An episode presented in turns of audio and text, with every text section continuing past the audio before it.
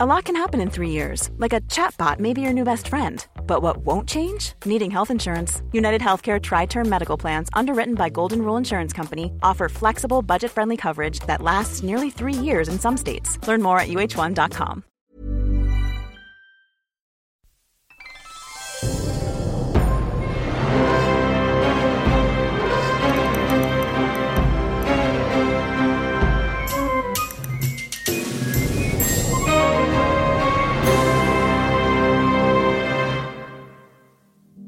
Nous avons tous entendu l'adage le client est roi. ROI, trois lettres qui représentent le Graal de toute entreprise. Alors faisons entrer dans l'arène les troubadours, jongleurs et ménestrels des plus belles marques B2B. Ils sont Customer Experience, Sales et Marketing et vous révèlent les secrets d'une expérience client sublimée et créatrice de valeur. Je suis Léonie Deverdelan, fondatrice de Jeudi Merci, et je vous souhaite la bienvenue dans Les Fous du Roi. Un utilisateur, on ne le modélise pas sur Excel. Pour le comprendre et comprendre ses besoins, on doit lui parler, l'observer ou faire appel à une agence passionnée. J'ai le plaisir d'accueillir Manuel Diaz, pionnier du numérique, fondateur et président d'Emakina, une agence qui, vous le verrez, ne fait rien comme tout le monde. Une de ses particularités, une expérience non pas centrée sur ses clients, mais sur les clients de ses clients. Manuel nous explique tout. Bonjour Manuel. Bonjour Léonie. Est-ce que pour commencer, tu peux rapidement, sans faire de pitch commercial, nous présenter Emakina euh, et nous raconter un peu toi quel est ton rôle dans cette entreprise? Écoute, euh, Emakina est une, euh, est une agence qui a plus de 20 ans. On est une agence qui est née avec le digital à la fin des années 90 et on aide euh, les marques, les entreprises de taille différentes, on va dire intermédiaires et grosses, à tirer profit du digital, à faire en sorte que elles comprennent leur époque et elles se connectent à cette époque et elles euh, puissent faire euh, plus de sens, plus de business, plus d'interaction avec leurs différents utilisateurs. Ok. On rentrera un peu plus dans le concret tout à l'heure parce que j'ai cru comprendre que c'était euh, une entreprise qui était née d'une vraie passion chez toi. Donc, c'est vrai. Ce sera intéressant de, de, creuser comment la passion se transmet à ses clients. Et dans cet épisode, donc on, on fait un épisode un peu différent euh, des précédents parce que euh, tu n'es pas dans une équipe marketing, tu n'es pas customer success, mais par contre, tu es un passionné d'expérience client. Oui. Et euh, ce qui va nous intéresser aujourd'hui, c'est de comprendre en tant que président, en tant que, que visionnaire des Maquinas, comment tu fais pour que toutes tes équipes soient alignées sur la vision client, sur le focus client pour leur faire, leur faire vivre une expérience vraiment différente. La partie de la question à laquelle je n'ai pas répondu, c'est qu'est-ce que je fais en fait. Ah oui, bah, je t'écoute. Et euh, justement, mon, mon, mon rôle, c'est de nourrir la vision et de la, de la communiquer, de la faire vivre le, le, avec le plus d'intensité possible.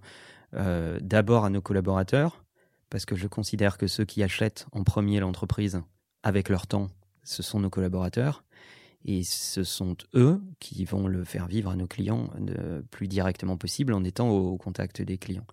Donc, euh, mon rôle, c'est de définir la vision, de, de l'entretenir, de la faire vivre, de la réformer euh, et, euh, et, de la transmettre le plus possible. Alors évidemment, à une, à une échelle qui est un peu plus large maintenant, puisqu'on est dans 17 pays avec euh, plus de plus de 1300 collaborateurs, peut-être 1500 au moment où on parle. Euh, et, voilà, ça prend beaucoup de temps euh, et il faut faire ça, il faut faire ça au quotidien avec effectivement un gros focus sur sur l'expérience client qui est, qui est un truc qui nous, qui nous passionne, qui est l'ADN de l'agence. Nous, notre positionnement, c'est de dire we are the user agency. Donc, euh, c'est, on pense obsessionnellement à ce que vivent les gens au contact des marques. Donc, est-ce que vivent vos clients et les clients de vos clients? Alors, on pense obsessionnellement à ce que vivent les clients de nos clients.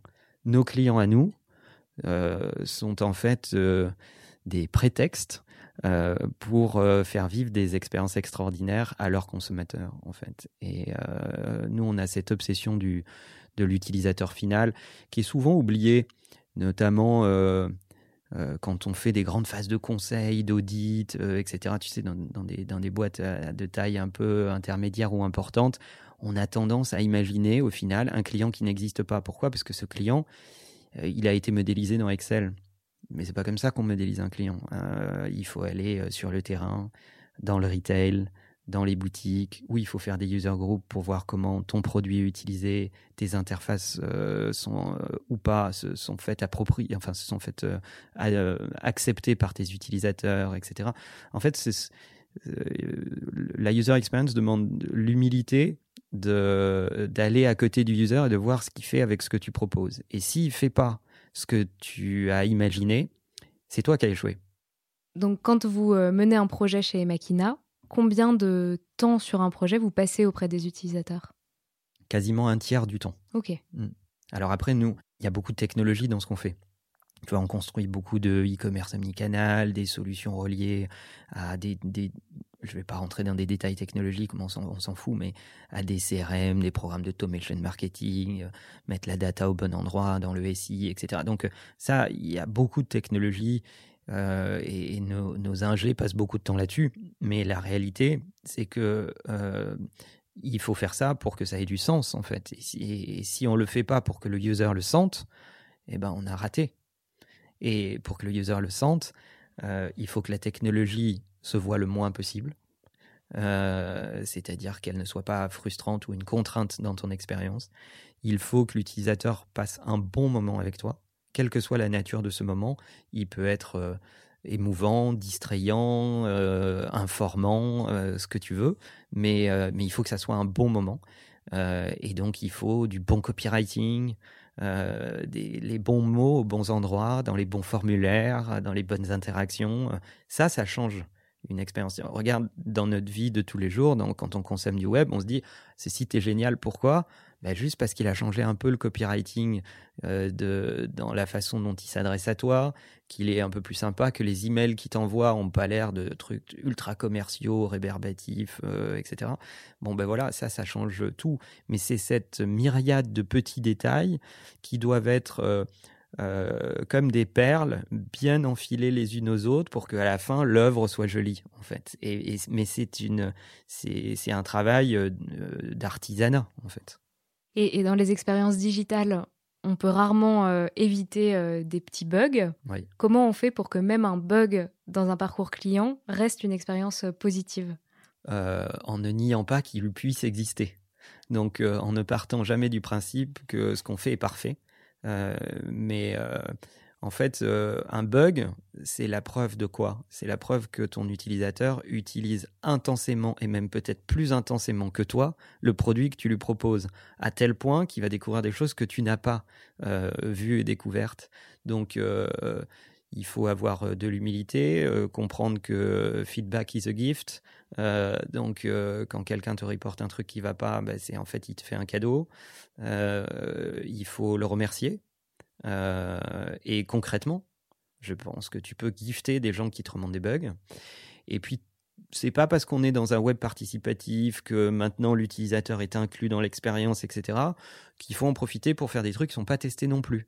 C'est-à-dire que là, je m'adresse euh, aux équipes de dev, etc. Euh, bon, c'est super hein, que les utilisateurs aient des processus pour nous remonter des choses, mais euh, ça n'empêche pas de sortir des, expériences avec un niveau déjà bien solide.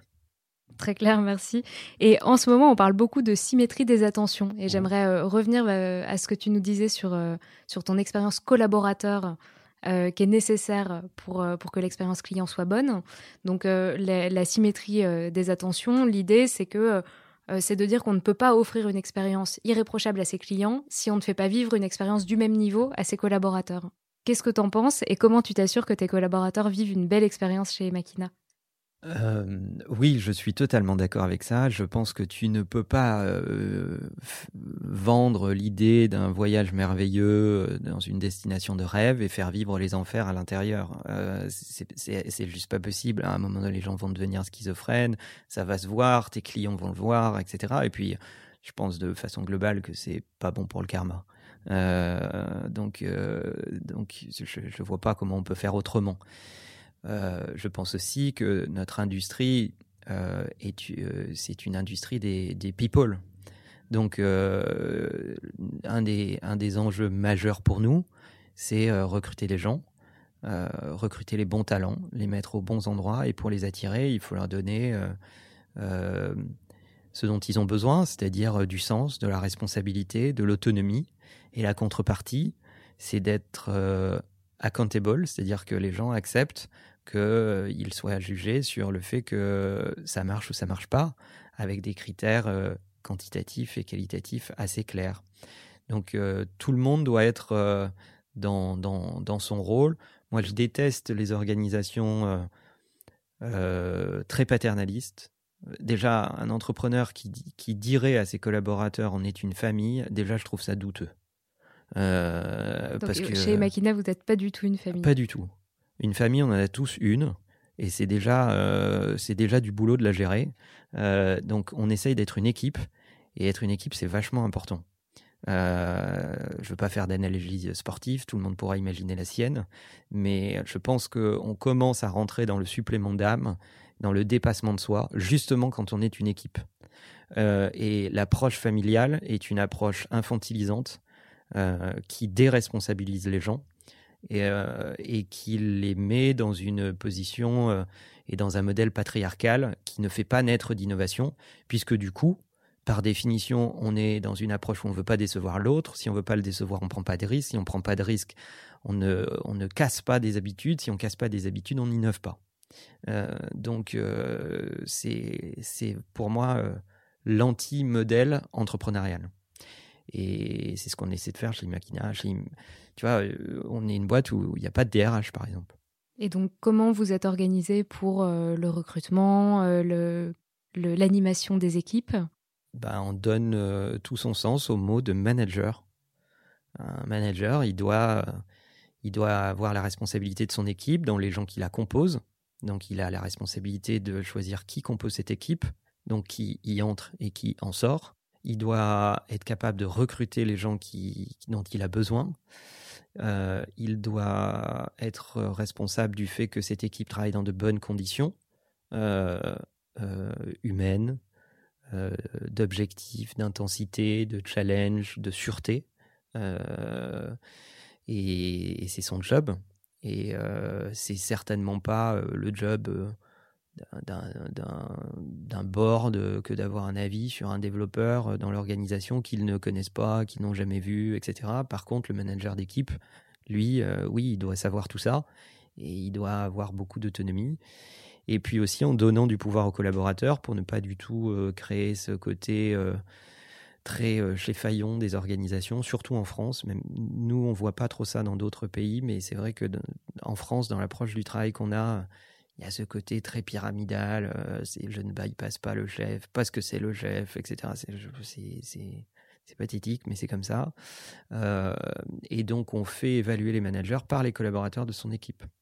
Euh, parce que le premier rôle d'un manager, c'est de faire en sorte que les gens dans son équipe aient du succès. Et comment est-ce que vous faites pour, euh, pour recruter des gens? Donc, tu, tu nous dis qu'un bon manager, si vous avez des bons managers, vous n'avez pas besoin de RH. Je n'ai pas dit ça, j'ai dit que dans notre culture à nous, c'est le legal qui porte l'aspect réglementaire euh, de la partie RH, comme il porte l'aspect réglementaire de la partie contractuelle et client, mais euh, nos relations au quotidien ne doivent, sont portées par la relation managériale et pas par un DRH qui connaît pas le métier. Euh, mais il y a d'autres organisations, d'autres cultures qui doivent s'accommoder d'avoir des DRH. Je n'ai rien contre les DRH, ça juste, juste ça ne colle pas à notre culture. Mais, mais donc dans, dans votre culture, au moment du recrutement, comment vous vous assurez que les personnes que vous recrutez seront des managers au niveau euh, que vous espérez? Est-ce que vous avez des petits euh, trucs, des petits tests à faire passer, des, euh, questions? Ouais, il y a tout un, process. Alors déjà, nous, on est une, boîte très, très légitimiste. C'est-à-dire que c'est assez rare que tu sois recruté comme manager. Tu vas d'abord rentrer dans une équipe, alors, peut-être que tu vas rentrer et être recruté pour occuper une fonction managériale, mais pendant un certain temps, tu vas d'abord être équipier dans cette équipe avant qu'on te confie le management de cette équipe. Euh, ça existe, mais c'est assez rare. Et c'est d'ailleurs les recrutements les plus, les plus difficiles parce qu'il y a un choc culturel assez fort et, et, pour réussir comme manager chez Imakina, il faut être adopté du terrain. Tu peux pas être juste, tu peux pas débarquer, avoir euh, euh, les bons grades sur les épaules et on va te respecter juste parce que tu portes le grade. Non, on va te respecter parce que tu euh, es bon, tu fais bien ton boulot de management, tu sais motiver des experts, tu sais les gérer, tu sais les canaliser, etc. Voilà, c'est ça ce que les équipes vont te reconnaître. et après, évidemment, on a des on a des processus, on utilise des outils. Euh, pour n'en citer qu'un, on utilise un outil qui s'appelle euh, PI, Predictive Index, qui est, qui est un outil assez connu du marché, surtout dans les organisations anglo-saxonnes, je crois, qui euh, va chercher le comportement des gens dans certaines situations. C'est-à-dire qu'en fait, on passe beaucoup de temps à, à sonder le comportement et les soft skills plutôt que les hard skills, c'est-à-dire les connaissances. Les connaissances, euh, quelqu'un de motivé peut les avoir. Et, ce qu'on sait, nous tous, toi, moi, à cet instant, euh, il y a des millions d'autres personnes sur la planète qui le savent aussi. Ce qui va rendre notre, euh, notre action unique, c'est comment on combine ce que l'on sait avec ce que l'on est. Et pourquoi on passe du temps à beaucoup tester ce que sont les gens? Et à les écouter, à écouter leur histoire, leur parcours, leurs envies, etc. Parce qu'on sait que c'est ce qui bouge le moins c'est ce qui est le plus difficile à modifier. Parce que ça fait partie de toi, ton éducation, tes fractures, tes blessures, tes envies, etc. Et ça, c'est assez difficile de le faire évoluer. Tes hard skills, c'est facile de le faire évoluer. Il suffit de te donner du temps, que tu sois pas trop con, que tu aies envie d'apprendre euh, et que tu aies une connexion Internet et tu vas apprendre à faire des nouveaux trucs. Euh, le reste, c'est plus difficile à, bouger. Nous, il nous, arrive régulièrement de ne pas recruter des gens qui ont pourtant parfaitement le niveau de compétence, mais qui ne sont pas alignés avec euh, la culture de la boîte ou notre vision des choses ou les priorités dans nos valeurs. Euh, voilà. Donc tu nous as euh, parlé de l'expérience de tes collaborateurs. Euh, de l'expérience des clients de tes clients. Et quelque chose qui m'a pas mal marqué quand on a préparé cet épisode, c'est la phrase Emakina c'est bien, mais c'est pas pour, tout le monde. Est-ce que tu peux nous expliquer d'où vient cette phrase? Cette phrase, elle vient des, des enquêtes clients euh, qu'on fait euh, tous les ans. On a un groupe avec les, clients où on leur pose des tonnes de questions sur leur relation avec Imakina. On pose ces questions à des, des clients actuels, des clients passés, euh, des prospects, des gens qui ne sont pas encore clients. Tu vois, on essaye d'équilibrer vraiment tous les points de vue.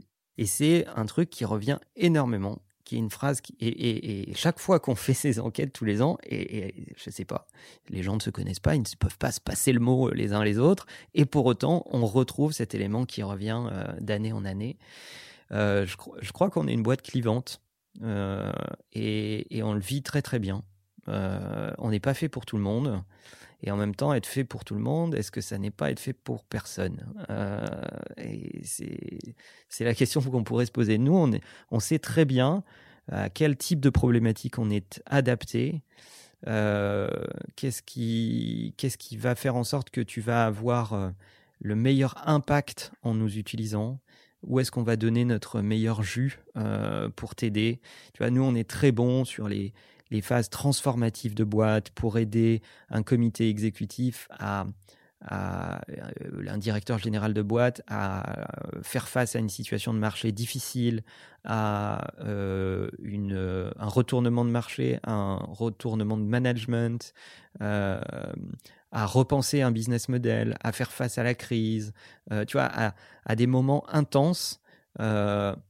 nous appeler parce que tu as donné un budget à, ta, ton directeur marketing pour refaire la peinture sur ton site web. Ouais, c'est pas un projet pour Emakina. Non, ça, sincèrement, euh, alors euh, on nous appelle, hein, mais, mais euh, ça nous excite pas. Quoi. On, va, on va plutôt disqualifier ces sujets-là et, pas y aller. Quoi. Et, et, du coup, en parlant de disqualification, vous disqualifiez 80% des demandes entrantes. Oui.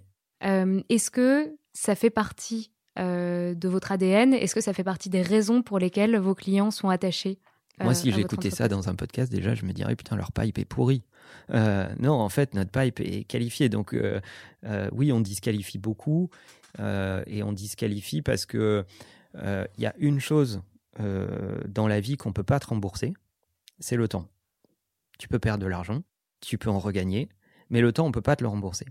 Et une agence, elle se construit, sa réputation, son, son expérience, la valeur de ses collaborateurs sur les sujets qu'elle a traités, sur son portfolio, sur les, les, cas pratiques comme un peu des cas cliniques en médecine euh, que tu as eu l'occasion de voir et qui te font considérablement progresser parce que tu progresses dans ta connaissance et tu progresses aussi dans ta dextérité. Et donc, on est très sélectif sur les cas qu'on traite parce qu'on sait qu'ils vont avoir un impact très important. Un, sur notre portfolio, notre track record. Deux, sur nos collaborateurs. Si tu donnes n'importe quoi à manger à ton organisation, ne t'étonne pas qu'elle devienne grasse, obèse et fainéante. Et, donc l'impact que, euh, que euh, cette disqualification, si elle n'était pas faite, aurait sur vos collaborateurs serait une baisse de motivation et éventuellement un impact sur la, la qualité du travail que vous fournissez à vos clients? Je ne pense pas la qualité, mais on perdrait des collaborateurs les, gens viennent chez Imakina parce qu'ils aiment euh, relever des challenges, faire face à des problématiques euh, euh, qui ne sont pas celles du marché, pour ne pas se retrouver sur les mêmes compétitions sur lesquelles il y a 12 agences qui se battent et à la fin c'est parmi les meilleurs celui qui aura le meilleur contact, le meilleur prix ou je sais pas quoi. Nous, nous on fonctionne pas du tout comme ça. D'abord, on fait très peu de compétitions. on essaye de parler avec le board sur euh, les problèmes qu'ils ont, on essaye de se comiter sur des résultats clairs, on essaye de co-construire la solution avec les clients parce qu'on ne veut pas que les clients aient un lien de dépendance à leur agence, mais euh, que le projet soit aussi une occasion de faire évoluer leurs propres équipes en interne. Donc euh, c'est une approche toute différente et donc par nature, nos collaborateurs en interne, ils attendent ça. et si on leur donnait des dossiers d'une grande banalité, bah, au bout d'un moment, ils se lasseraient et ils partiraient. Et ils auraient raison, parce que la promesse serait pas tenue. Et, aller chercher euh, ces, 20% euh, de projets euh, vraiment excitants sur lesquels vous pouvez avoir un impact fort, ça a été une décision que vous avez prise dès la création de, des Machina? Oui, c'est-à-dire que très tôt, on n'a pas voulu faire un peu de banalité digitale, c'est-à-dire euh, des trucs du style euh, construire sa boîte sur des contrats de maintenance euh, qui font que les mecs sont enfermés dans des contrats de maintenance, que tu travailles bien ou pas, et du coup, bah oui, c'est rémunérateur, mais ça crée pas une relation, ça crée une espèce de je sais pas, pas trouvé de terme, mais tu as un prestataire, t'as pas un partenaire. Nous, on n'a jamais voulu être un prestataire. On n'a pas de problème à faire du run et, on en fait avec nos clients. On fait du run de la maintenance, mais, on essaye de faire en sorte qu'il soit créatif, centré sur les datas. On va toujours essayer d'aller chercher euh, qu'est-ce qui marche pas sur ton site, comment tu peux euh, augmenter tes ventes, augmenter le temps passé sur ton site. Tu vois, on, va essayer de vraiment de toucher le, le le sel de ton business, en fait. Euh, et si tu construis ta boîte sur euh, euh, outsource-moi ton community management, file-moi ta maintenance technique basique, etc., etc., eh bien, tu as des équipes qui, ont, qui sont peut-être très bonnes, mais, mais qui sont dans une espèce de ronron qui, ne, qui ne poussent pas à se challenger, se réinventer, faire et, et, fonctionner différemment. Et nous, on ne veut pas du tout ça. Voilà. Alors, euh, bon, c'est compliqué. Hein, je, comprends pour les collaborateurs euh, d'Imakina parce que euh, moi, je suis un créateur qui est encore vivant. Tu vois, chez Ogilvy, c'est plus facile. Ogilvy, il est mort. donc, il est plus là pour faire chier les gens. Moi, je suis encore là pour faire chier les gens. Mais tu les fais chier comment, du coup? Bah parce que je suis exigeant, parce que je vais relire du code, parce que je, je, vais dans nos Jira, je regarde les tickets, je regarde à quelle vitesse on y répond. tu vois, je rentre dans les détails je vais m'asseoir à côté des collaborateurs pour savoir euh, qu'est-ce qui va, qu'est-ce qui va pas. Euh, je demande pas au manager, je demande aux équipes. Et après, je discute avec le manager pour lui dire, bah quand même, les équipes, elles disent ça, comment ça se fait Tu l'as vu Tu es au courant? Ah oui, je suis dessus. Bon, ok, d'accord, ça va, ça me rassure. Mais euh, moi, j'ai pas eu... Je n'aime pas du tout l'approche très académique des choses. La culture digitale, c'est quand même une culture où on aime euh, euh, bousculer les idées reçues, euh, transgresser, réinventer. Sinon, Le e-commerce n'existe pas et des tonnes de technologies n'existent pas. La VR n'existe pas, l'AR n'existe pas, etc. Si tu es un conformiste, tu es pas fait pour l'industrie numérique. L'industrie numérique, elle, elle n'a de cesse que d'essayer de réinventer des choses qu'on connaît dans la vraie vie pour qu'on les fasse mieux, plus vite, à grande échelle et moins cher. Et, l'industrie numérique, telle que euh, vous la voyez, a aussi pour objectif de faire vivre des belles expériences, donc aux utilisateurs finaux. Surtout. Est-ce que le fait que vous vous concentriez sur l'utilisateur final n'est pas, ne peut pas être frustrant pour vos clients directs? Moi, j'adore dire aux clients. En fait, j'avais, je l'ai raconté publiquement cette anecdote. C'est même non, on va, on va, on va dire les choses correctement. C'est même le client lui-même qui l'a raconté. Un jour, on, reçoit, on reçoit un email qui contient un cahier des charges euh, sur un groupe de cosmétiques très connu euh, qui a euh, toute une gamme de ces marques à repenser, à réinventer. Et il nous envoie un cahier des charges. Déjà, pour moi, ça part mal. Parce que c'est comme les patients qui vont chez le médecin et qu'on qu surfait sur le web et qui arrivent en disant j'ai ça. Bon, bah, tu vois, c'est déjà un peu compliqué. Mais bon. Et donc, euh, je lis son cahier des charges et je lui réponds un email qui lui dit euh, Je veux bien répondre à ton problème, mais il est hors de question qu'on réponde à ton cahier des charges. Et cet email est devenu. Euh, il l'a gardé. Il en a fait une petite affiche sur son bureau. Et on donnait une conférence il n'y a pas très très longtemps chez Google. Et, et son premier slide démarrait par ça, en disant Voilà, notre relation a démarré comme ça. Et ensuite, voilà tout ce qu'on a fait. Et on a fait du e-commerce omnicanal dans euh, plus de 20 pays, etc., avec des résultats tonitruants. Mais parce que justement, je considère que, euh, ce que pour revenir à ta question, que euh, les clients n'écrivent pas leurs vrais problèmes dans le, dans le cahier des charges. Les clients, ils sont capables de décrire qu'est-ce qui ne va pas pour eux. Donc pour eux, en tant qu'organisation, je vends pas assez, euh, j'ai trop de déperditions, j'ai trop de paniers abandonnés, il euh, n'y a pas assez de trafic sur mon site. Symptômes, Bref, euh. ils ont des symptômes. Mais quand ils arrivent en disant voilà, partout où j'ai mal, et donc tu serais gentil de me plâtrer de l'épaule à la cheville, ça part mal, surtout dans un monde prévu pour l'agilité. La, démarche va quand même être pas très gracieuse. Euh, et, quand il commence à dire ah oui bah on a listé ces technos et il faut qu'on fasse ça avec ces technologies là etc. Je dis attends on, arrête tout. Toi tu connais ton métier. J'ai besoin de toi. Personne ne connaîtra ton métier aussi bien que toi.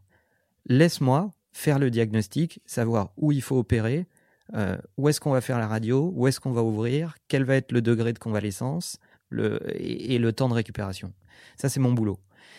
Et donc, on installe cette relation comme ça, et aussi parce qu'ils ne connaissent pas bien leurs propres clients. La quantité de briefs dans lesquels il n'y a absolument pas d'analytics client final est astronomique. Donc combien de briefs tu reçois? Les Google Analytics euh, du type, les analytics de ces magasins, ne serait-ce que les entrées-sorties, euh, les heures d'affluence, etc. Des interviews de ces vendeurs, qui vont lui dire que son logiciel de caisse est une torture et que ça prend euh, un temps monstrueux d'inscrire des gens dans la base du programme de fidélité et c'est pour ça que d'ailleurs on n'en bosse pas dans le CRM parce que quand tu lis dans le cahier des charges notre programme CRM ne marche pas et que tu vas sur le terrain et que tu te rends compte que le vendeur te dit ah, mais attends notre interface euh, elle marche pas sur ma tablette euh, c'est écrit tout petit je suis debout avec une tablette dans les mains j'ai un client en face je peux pas m'asseoir euh, et demander 46 informations l'interface n'est pas prévue pour c'est trop long etc etc bah voilà t'as compris. Le diagnostic est rapide. C'est pas que les mecs veulent c'est que les clients veulent pas rentrer dans le programme de feed. C'est juste que tu essayes de, de, de pêcher à la grenade quoi tu, nous parles d'indicateurs euh, qui ne sont pas forcément fournis par tes clients. Tu sais euh, que le podcast s'appelle Les Fous du ROI parce qu'on mhm. que euh, on, essaye de trouver comment mesurer aussi l'impact de l'expérience client. Est-ce que chez Makina, vous suivez certains indicateurs qui vous permettent de savoir si vous fournissez une expérience assez qualitative à vos clients, si vous arrivez à les fidéliser? Comment est-ce que vous quantifiez ça? Alors, on suit des KPI business critiques, c'est-à-dire au moment où on démarre le projet on définit avec le client quels KPI vont mesurer le succès de ce projet. Et on débat des KPI. Parce qu'évidemment, le client, il veut tous te les mettre. Euh, il veut le trafic, la transfo, euh, la fidélité, le repeat, le ticket moyen. euh, il, veut tout le. J'ai dit non, on va faire des combats, d'accord? Donc on va mener cette guerre en plusieurs combats.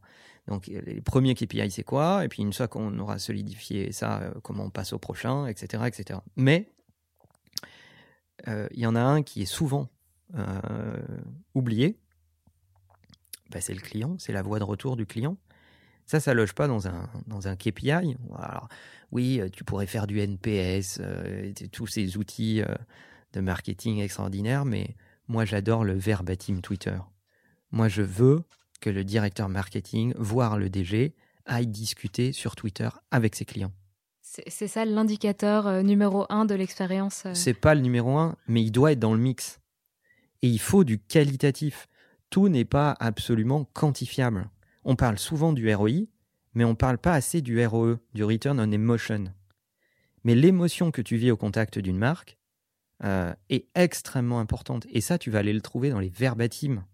Tu vas pas le trouver parce que tu as fait plus un ou moins deux. Euh, ça va pas loger là-dedans.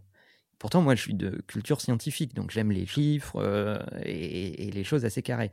Mais elles ne, elles ne prennent sens que si elles sont euh, nuancées, mises en perspective euh, par de la conversation, de la discussion. Quand tu es un commerçant, la base de ton business, c'est la relation. C'est pas la, que la transaction. Mais les deux sont indissociables. Pour Ouais. une entreprise, il faut quand même du ROI au-delà du E. ROE. Et C'est souvent ce qu'on on me dit, mais je n'oppose pas les deux. Et d'ailleurs, ceux qui l'oublient pas, ce sont les commerçants de proximité. Eux, ils l'oublient jamais. C'est-à-dire que eux, ils te parlent pas de programme de fidélité. Euh, parce que comme la vie s'arrête pas à Paris, il suffit d'aller un peu en province, etc. Ils connaissent le prénom de tous leurs clients. Ils savent que ton fromager, il sait que le petit dernier, euh, il aime bien, euh, euh, je sais pas moi, le Beaufort, et il appelle pas ça de l'échantillonnage quand il lui offre un morceau de, fromage. Et pourtant, la maman va acheter du Beaufort, du coup. Et voilà, et on, on est devenu obsédé par tout notre vocabulaire du marketing, etc. Mais le bon sens du commerçant de proximité, c'est ça l'enjeu. C'est garder ce bon sens et le faire scaler grâce aux technologies. Pour le faire à grande échelle. Mais tout est déjà chez le commerçant de quartier. Il faut juste arriver à le faire scaler grâce aux technologies. Et Emakina, en tant qu'entreprise B2B, euh, comment euh, est-ce qu'elle fait vivre un- une émotion à ses clients? Ah ben nous, on fait des trucs complètement, euh, complètement fous, en fait. Enfin, pas fous, mais on va dire là où on nous attend pas. D'abord, je déteste la question des. Moi, il y a un truc que, je trouve pathétique, c'est la question des cadeaux clients. Alors, je pense que je suis au bon endroit pour en parler. C'est un sujet qu'on connaît bien. C'est-à-dire que je trouve qu'un mec qui te fait un cadeau à l'époque où il est prévu qu'on te fasse un cadeau, c'est-à-dire à Noël, euh, enfin tous les marronniers, déjà, tu te dis bon ben en fait, c'est tu me fais pas un cadeau à moi ou parce que tu penses à moi, tu me fais un cadeau euh, juste pour soulager ta conscience. Euh, parce que c'est euh, l'époque qui veut ça en fait. Déjà ça ça m'agace. Donc vous faites pas de cadeaux à vos clients pour les fêtes de fin d'année? Euh, non, enfin, c'est pas le meilleur moment pour le faire. Nous, on essaye de comprendre quel est le rythme de vie de ce client. Et comme on est une agence euh, qui, a euh, vraiment euh, au cœur les questions expérientielles, on l'entend discuter ensemble, c'est vraiment ce qui nous caractérise. On essaye de, de dire à nos clients où est l'expérience unique de ta marque, comment tu vas la faire vivre, etc., etc. Mais on essaye de le faire pour pour nous-mêmes aussi. Donc tu vois, on, a, on, on fait des, on, fait des, on fait des trucs qui n'ont absolument rien à voir avec notre industrie. Notre industrie, elle fait euh, des mugs, euh, des stylos, euh, le- l'éternelle copie de Moleskine avec marqué le nom de ta boîte, et, et du champagne parfois aussi. du champagne aussi, euh, etc. Bon, voilà, elle fait des trucs comme ça.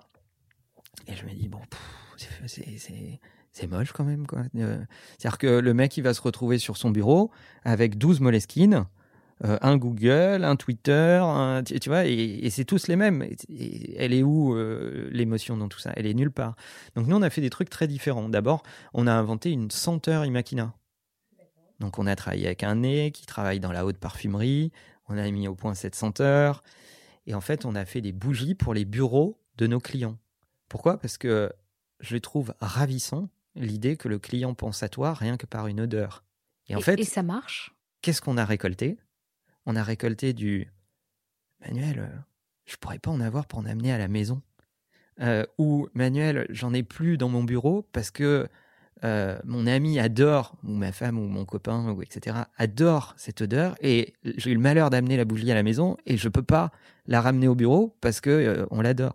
Et, ça, et aujourd'hui, objectivement, on pourrait les vendre. On pourrait avoir une boutique de e-commerce où on vendrait les bougies. Et en fait, non, pas du tout. Euh, la senteur Imakina, tu ne peux la voir que si tu es dans l'écosystème Imakina. Que si tu es dans les 20% de clients choisis. Donc nos clients, nos partenaires, euh, mais aussi nos collaborateurs, euh, mais, etc. etc. Et, et si tu en veux, on t'en envoie, mais on ne te le vend pas. Il faut être, il faut être dans l'écosystème.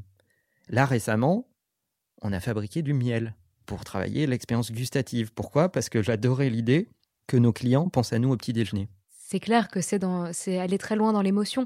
Nous, on se rend compte chez Jeudi Merci que souvent la question du budget euh, lié à ce type euh, d'action euh, est problématique pour les directions marketing et les, et les directions tout court.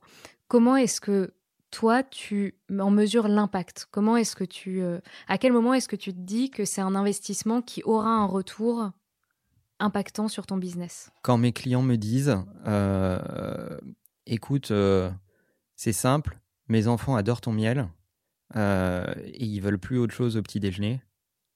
Mais j'ai réussi. Ça veut dire que mon client a la pression de ses enfants pour le petit déjeuner avec un pot sur lequel il y a marqué Imakina. Mais pourquoi? Mais parce qu'on l'a fait avec un apiculteur de renom qui travaille en bio, qui fait des sélections incroyables pour des grands euh, pâtissiers comme Pierre Hermé, avec lequel on a travaillé pendant plus d'un an pour trouver exactement le, miel grand cru qu'on voulait, positionner exactement comme on voulait, qu'on fabrique dans mon limousin natal, euh, entre euh, du millefleur et du châtaignier, etc., etc. Mais on y a mis du cœur. Et ça, bah ouais, moi je veux bien qu'on se dise, ok, euh, nos goodies ne doivent pas dépasser 8,20 euros hors taxe. Mais sauf que t'as aucune trace mémorielle ou émotionnelle. Hmm. Et l'histoire n'est pas la même. Et l'histoire n'est absolument pas la même. Fais-en moins, mais fais-le bien. Marque les gens. Aujourd'hui, euh, euh, demande à l'écosystème euh, Imakina, de nos clients, de nos partenaires, ils savent ce que c'est que la bougie d'Imakina, ils savent ce que c'est que le miel d'Imakina, et des exemples comme ça, on en a plein, et on est en train de fabriquer les expériences de demain. Là, on est en train de bosser sur les prochaines idées. Mais c'est génial. Moi, j'ai qu'une envie maintenant, c'est de goûter le miel et Makina. Ah, j'ai pas été malin parce que j'aurais dû t'en amener, mais je vais t'en envoyer.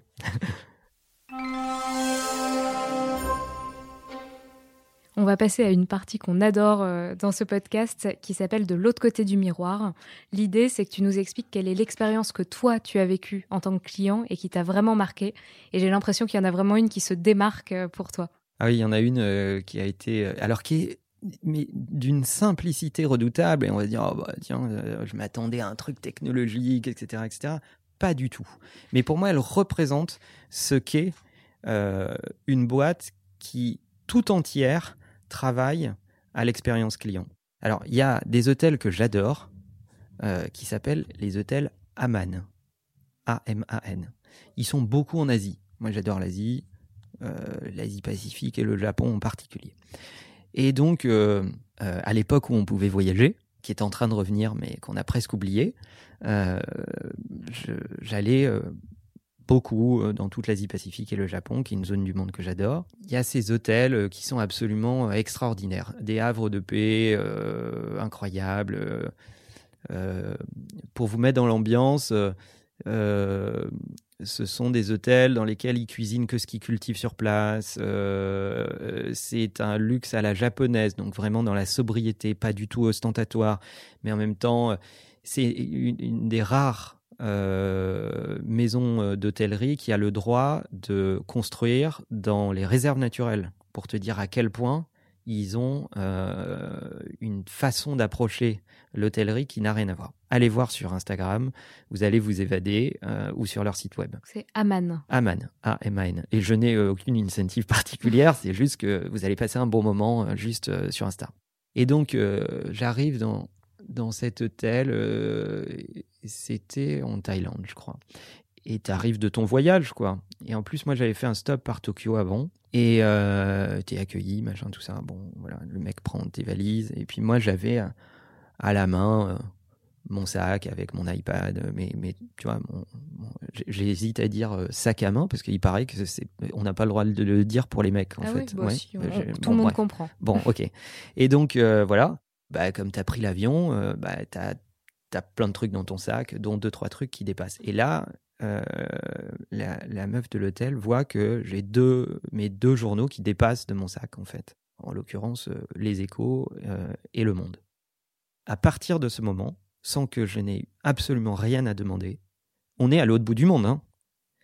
Tous les matins, j'ai Les Échos et Le Monde. donc une attention du détail vraiment, vraiment forte. Et je n'ai rien demandé. Hmm. Tu vois? Mais rien du tout. C'est juste qu'elle l'a vu et, elle et, donc, euh, tous les matins au, petit déjeuner, j'avais euh, les éditions euh, du, journal. Alors, je pense qu'ils ont dû. T'es, à l'autre bout du monde. ces journaux sont certainement mal distribués à cet endroit. Surtout que là, on était quasiment au milieu de, la nature, loin de toute forme de civilisation. Donc, ils s'emmerdaient à le downloader, à l'imprimer en A3, à le plier, euh, etc. Juste pour que j'ai l'édition du journal, tu vois. Ben ça, pour moi, c'est le signe qu'une organisation tout entière travaille pour l'expérience client. Parce que ça veut dire que la fille qui fait le, guest welcome note un détail, le fait savoir au back-office. Ça loge pas dans les cases. Ils ont certainement le Financial Times, euh, etc. Ça, oui, de, de base. Les journaux en français, moins, à mon avis. Euh, ils trouvent une solution, ils la mettent en œuvre tous les jours, sans rien te demander. Euh, ils voient que tu es content, ils continuent. ils doivent d'ailleurs avoir un CRM super bien euh, organisé pour réussir à faire ça. Alors, d'ailleurs, chez Aman, je pense qu'ils me connaissent aussi bien que ma mère, ou presque en fait, à force d'y aller. Non, non, mais parce que plus tu y vas, plus tu retrouves des petits détails. Donc maintenant, chaque fois que j'y vais, tu vois, ils, moi, j'aime beaucoup le sport. Et donc, euh, par exemple, ils ont remarqué que je, demandais un setup de sport dans, ma villa, même s'il y a un, truc pour faire du sport, euh, etc. Et je, maintenant, sans que j'ai rien à demander, euh, d'un hôtel à l'autre, donc il se passe l'info entre eux. J'ai mon setup avec les, élastiques, les haltères, etc., mon, mon tapis, exactement comme je l'utilise d'habitude. Ouais, donc c'est c'est hyper personnalisé. Et aujourd'hui, donc c'est une inspiration euh, qui est forte pour toi, c'est quelque chose, une expérience qui t'a vraiment marqué. Euh, est-ce que tu t'en inspires dans l'expérience que tu fais vivre aux clients des Maquinas mmh. ou pas? Énormément. Moi, je dis souvent aux équipes, à partir du moment où le user demande, c'est qu'on est en retard. On a des tonnes de choses pour prédire ou prévoir euh, ce qui peut être une attente de l'utilisateur. Il y a des choses implicites, donc ça c'est de l'ordre de la data. Est-ce qu'on arrive à exploiter un peu de data? De la data qui nous donne euh, consciemment, euh, euh, des choses déclaratives, etc., etc. Et ensuite, il y a les datas qui nous donnent en passant du temps sur nos produits numériques. Donc là, il y a aussi de l'implicite. Un mec qui passe plusieurs longues minutes sur une fiche produit, il y a quand même des chances que ce produit l'intéresse. des minutes actives, j'entends. Tu vois, tu regardes le scroll, etc., etc. Ensuite, il y a aussi un vrai travail pour aller voir ce qui se passe dans ces réseaux sociaux.